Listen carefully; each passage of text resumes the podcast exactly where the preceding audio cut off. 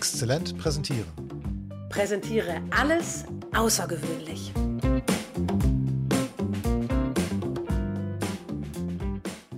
Start with a punch in the face? Hey Anna, ich weiß ja, du brennst für Storytelling und dafür, dass Präsentationen eine Struktur brauchen. Aber ist ein Punch in the Face zu Beginn nicht ein bisschen heftig? Ich finde ja, es ist eine gute Idee, seine Präsentation ungewöhnlich zu beginnen. Jedoch erlebe ich oft ein großes Zögern, wenn ich vorschlage, einmal ganz anders als sonst anzufangen. Kennst du sowas auch? Und wie erklärst du dann den Zögernden, warum ein starker Anfang wichtig ist? Hey Petzel, erstmal, jupp, klar, kenne ich sehr gut. Die erste Reaktion, die ich halt oft höre, ist zum Beispiel, aber äh, da hatte ich geplant, meine Agenda vorzustellen. Oder auch, das kann ich nicht, ich muss doch erstmal irgendjemanden begrüßen. Und schön ist auch, wieso? Bei uns ist es immer so, wir alle sagen immer zuerst, wie wir heißen, wer wir sind und worüber wir reden werden. Und genau das beschreibt schon den ersten Fehler, den du machen kannst, wenn dein Ziel ist, dein Publikum mit deinem Vortrag, mit deiner Präsentation oder in einem Meeting wirklich zu erreichen. Denn wenn du etwas genauso machst, wie du es sonst auch immer machst oder sogar alle anderen immer machen, besteht die Gefahr, dass die Gehirne deiner Zuhörerinnen bereits in diesem allerersten Moment damit das Signal bekommen, kenne ich schon, brauche ich nicht mehr zuzuhören. Denn unsere Gehirne sind, wie schon ein paar Mal erwähnt, Rätsellösmaschinen. Und sobald es ein Rätsel gelöst hat, also dein Gehirn, sobald es eine Antwort gefunden hat, egal auf welche Frage, beginnt es sich um etwas anderes zu kümmern. Im Falle einer Präsentation, die genau so beginnt, wie alle anderen im Unternehmen auch immer beginnen, nämlich mit einem Slide, auf dem steht, wie die Person vorne heißt zu welcher Abteilung sie gehört und worüber sie sprechen wird, während auch akustisch genau das nochmal transportiert wird. Also das sorgt dafür, dass alle Gehirne, die das schon ein paar Mal gehört und gesehen haben, also vermutlich alle im Publikum, direkt befriedigt wegschalten können. Haken dran, check, hab verstanden, weiß, worum es geht, next.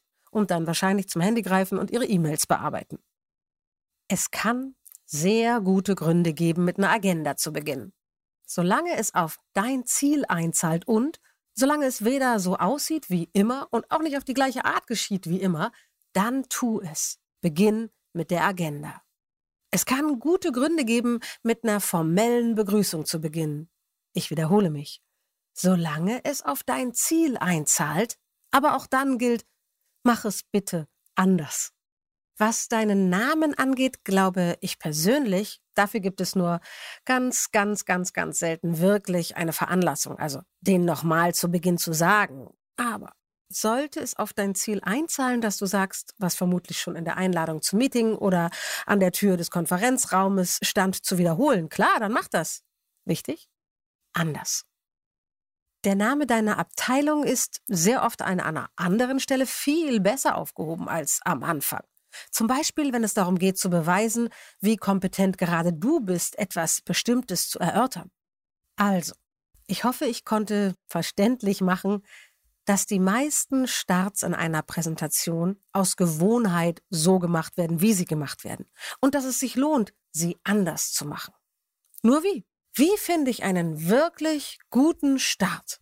Bevor ich dir gleich erkläre, wie du einen starken und zielführenden Anfang finden kannst, möchte ich dir nochmal Mut machen, dich ganz grundsätzlich mit starken Anfängen zu beschäftigen. Denn erstens, der Anfang und das Ende von Präsentationen haben das Potenzial, besonders gut in Erinnerung zu bleiben.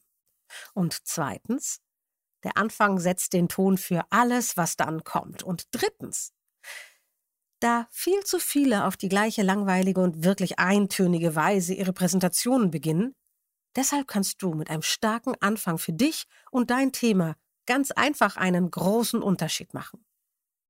Okay. Und wie kommst du jetzt auf einen wirklich starken, zielführenden Anfang? Indem du zuallererst mal analysierst, wer genau das ist, den du für was genau gewinnen oder begeistern oder wach oder was auch immer machen möchtest. Denn du weißt ja, wie derjenige oder diejenige zu dem Thema oder dir gerade steht und was diese Menschen gerade denken über dich und dein Thema. Und du weißt, was du dir wünschst, was sie denken, machen oder fühlen sollen. Das heißt, du weißt, was du verändern möchtest bei ihnen. Super. Dann kannst du genau dazu einen großartigen, anderen, starken Punch in the Face anfangen, brainstormen. Einer, der sie maximal wach zum Umdenken oder anders handeln motivieren kann. Und wenn du möchtest, kannst du dafür die 10 für die Tonne Technik benutzen. Die kenne ich vom Witzeschreiben und die geht so. Die Aufgabe ist, sich 10 Lösungen auszudenken und zwar schnell. Das geht am besten, wenn du weißt, dass alle zehn keine Geniestreiche sein sollen, sondern eben getrost auch für die Tonne sein dürfen. Am besten, du stellst dir die Uhr auf 15 Minuten und du verkneifst dir für diese Zeit alle mm, nee, nein und auch alle aber und haust einfach alles raus, was dir in den Kopf kommt. Das kannst du super alleine machen oder auch macht manchmal ein bisschen mehr Spaß im Team. So. Und jetzt wünsche ich dir viel Spaß dabei, das alles auszuprobieren. Und solltest du tolle, neue, zielführende, mobilisierende, begeisternde Anfänge gefunden haben, die so richtig gut funktioniert haben, dann freuen wir uns wahnsinnig, wenn du uns davon erzählst. Das ist eine gute Idee, Anna. Wir sind gespannt auf eure Anfänge, die anders sind. Schreibt sie uns zum Beispiel in die Kommentare auf unserer Website oder antwortet auf LinkedIn, Twitter oder Instagram. Merk, merk. Merke, merke. Erstens, egal wie dein Anfang ist, er setzt den Ton für alles, was dann kommt und hat das Potenzial, besser erinnert zu werden als der ganze Rest. Zweitens, wenn dein Anfang so ist wie alle anderen bei euch oder bei dir, besteht die Gefahr, dass du die Gehirne deines Publikums einschläferst oder verjagst. Drittens, es lohnt sich, Zeit in einen guten Anfang zu investieren, denn alles andere kann sich daraus ergeben. Viel Spaß beim Ausprobieren. Bis zur nächsten Episode. Tschüss.